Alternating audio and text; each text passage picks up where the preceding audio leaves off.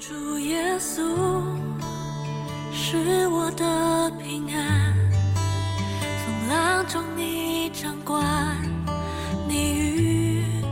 我同在。哦，主耶稣是我的盼望，生命中的光，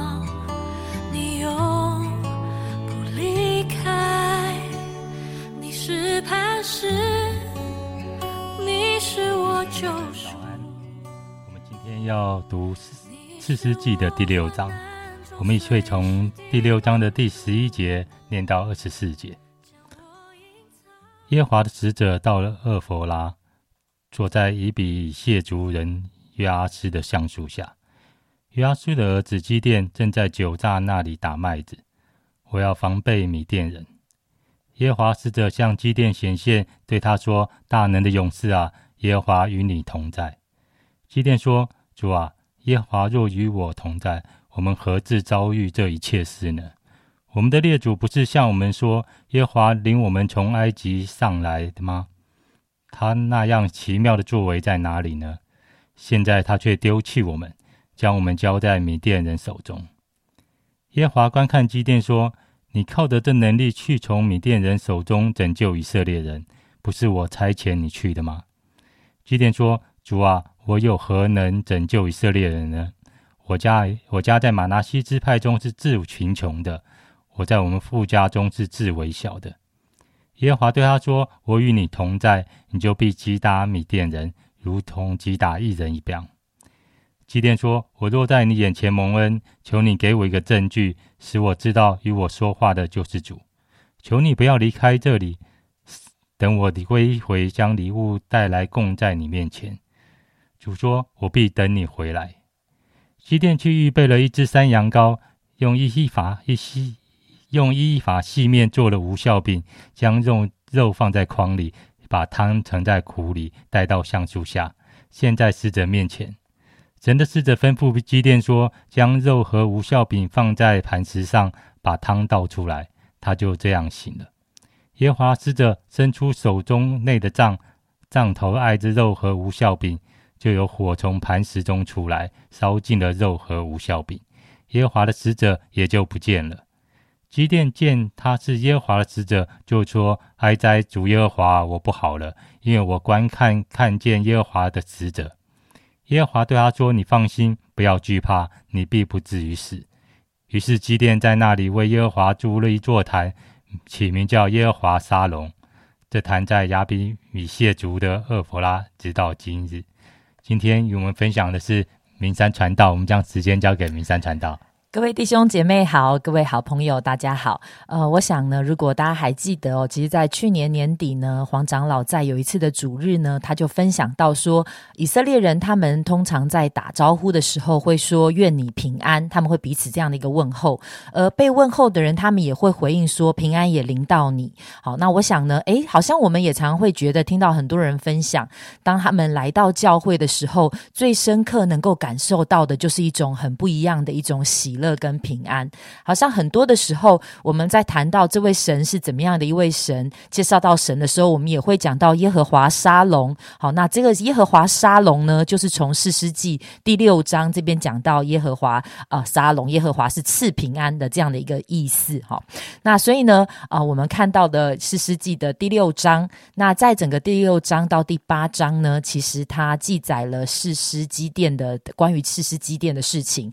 到了第九章呢，又是关于是基甸的儿子亚比米勒的这样的一个事情。那其实整个基甸的事情，在整个四世纪当中，可以算是一个很重要的转折点。好，因为呢，在基甸之前的士师，呃，我们已经读过了，像厄陀涅啊、底波拉这些，呃，在圣经里面呢，其实没有提到他们个人在灵性上或是德性上呢有什么很大的问题。但是我们会发现，就是从基甸开始，一直到后面的参孙，好，好像有时候我我们读到这些呃这些他们的这些事事的事情的时候，我们会觉得很惊讶，想说哇，神怎么会呼召这样子的，好像在灵性跟德性上都蛮软弱败坏的人来拯救以色列人？我们会觉得蛮摇头的。当然，我们谈到这件事的时候，会知道，好像神所拣选选的器皿，呃，本来真的就是不完全的。另外，另外一方面，好像我们也会发现，这一些的领袖，当他们的生命在败坏的时候，其实是不只是他们个人，甚至对于整个的群体，也会带来很大的伤害。那所以，当我们在读到后面的这些事诗的时候，我们就会发现，好像呃，诗诗记的焦点就比较不是在这些事诗们，他们到底是怎么样的拯救以色列人脱。离敌人，而是我们其实会更细的，可以来思想的是这些事实、这些领袖他们跟神的一个关系所带来的一个影响。那所以呢，我们会发现，当神要呼召这个基甸的时候，在我们今天刚才永韶传道帮我们读的经文的里面，我们会发现基甸呢，真的是好像一直有一种的推脱，好像让我们想起来在呃出埃及记神在呼召摩西的时候一样啊，他说他自己啊哪有这样的一个能。力呀，哦，他就说他们家是非常贫穷的，然后他自己在整个富家里面也是很微小的，好像他一直看见他的不能跟他的软弱，但是神却是要呼召他。那但是不只是如此呢，好像在他跟神的对话的里面，我们也会看见这个事实，他对于神还有神的应许，其实是非常的疑惑跟不信的，所以他会，他好像代表了整个以色列人向神发出疑惑，说：“哎，神，如果你跟我们同在，我们的整个民族。”怎么会遇到这么多不好的事情？你不是带领我们吗？那你是不是已经丢弃我们了？你不跟我们同在了？好像对他们来说。他们觉得，以整个以色列人的信心，常常是建立在神有没有能力，神有没有拯救他们脱离外族。那如果他们面对这么强大的米甸人啊，攻击他们，抢夺他们的粮食，毁坏他们的土地的时候，他们就觉得，哦，好像神是神离开了他们，好像是神丢弃了他们。但是他们却没有意识到，是在他们的整个的拜偶像跟整个的混乱当中，使得神不同在。他们在一个罪的里面。好像呢，刚才我们讲到基甸呢是整个事实的一个转折点，因为呢，好像虽然后来神真的使用它带领了呃。以色列人能够脱离这个米甸人的手，但是呢，我们却发现他最后自己呢，不管是他自己个人的家庭，或是整个以色列人呢，却因着他呢，进入了一个败坏的一个状况里。好像我们就真的会看见一个领袖他的属灵的生命，他其实哦，当他是很衰败的时候，他跟神的关系不对的时候，其实带来整个群体更大的混乱。而一个其实整个一个属灵的领袖，就是整个群体的一个。缩影跟他们的一个状态，所以也真的就是在基甸的事件之后呢，从八章二十八节是最后一次讲到以色列国中还有太平的日子之后，就再也没有了。整个国家是进入一个非常混乱的状态里。而在呃整个以色列人，我们刚才讲到，因为他们在败坏的当中有许多的不平安，但是呃基甸当他遇见神的时候，他面对这样的一个呼召，他很。呃，没有办法来面对，呃，他甚至觉得他没有办法，甚至他发现这是神的时候，他非常的害怕，觉得他要灭亡的时候，在我们刚才读到的二十三、二十四节，耶和华神却对他说：“你放心，不要惧怕，你必不致死。”于是基甸在那里为耶和华筑了一座坛，起名叫耶和华沙龙。好像我们会发现，虽然我们讲到基甸很软弱，或者他后来有一些的败坏，但是好像神仍然使用这样一个软弱的人。好像从他开始，哦，当基甸在那个时候软弱跟害怕的状态里，但是当他得着了神的印证，他开始哦除掉巴利的偶像，他除掉巴利的坛，他开始向神献上礼物，却是一个。一个小小的回转，当他这样一个回转的开始的时候，好像神的平安就进到这个群体，进到这个领袖的生命当中。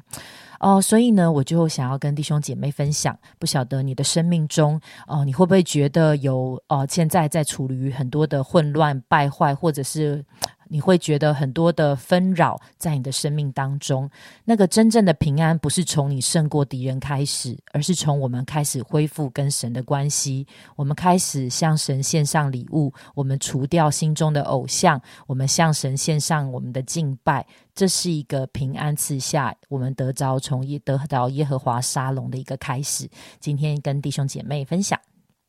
啊，谢谢米山传道的分享。嗯，各位弟兄姐妹，你真的有平安吗？好像在这个啊疫情高涨的时代，在一个经济好像不确定的时代，你真的有平安吗？好像很多时候平安成了我们基督徒互相打招呼的呃一个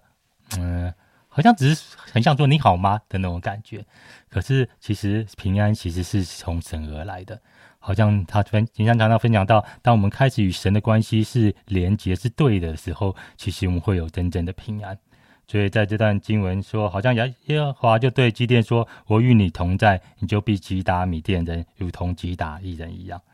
好像其实当米基甸还没有开始去攻击。啊，米甸人，他看自己是很微小的，看米甸人是很好高大的。他觉得他自己没有能力的时候，可神却说：“我与你同在的时候，你就会有平安。”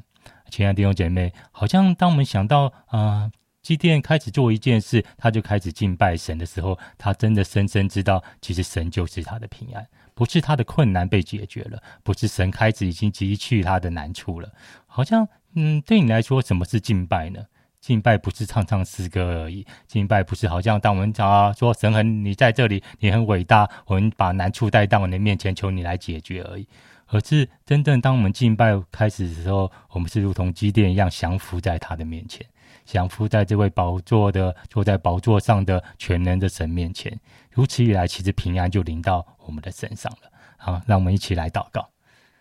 主啊，感谢主，愿你是应许我们同在的神。主啊，你现在就在我们旁边。你今天在我们每一个时刻，你与我们同在，所以我们真的深信，主啊，你的平安就要在我们生命中每一个时刻来掌权，来帮助我们。好像在今天每一个时刻，我们都是来敬拜你的。我们不是看自己的微小，我们不是看见环境的困难，好像我们的心中，呃，那个平安就失去了。愿你所应许我们所赐给我们的平安，这是这世人所不能夺去的，因为你就在这里。主啊，今愿你今天好像那个耶华沙龙，不是一个打招呼的口号而已，而是我们真正经历到你就是那个赐平安的主。感谢你，这样祷告奉主耶稣基督的名，阿门。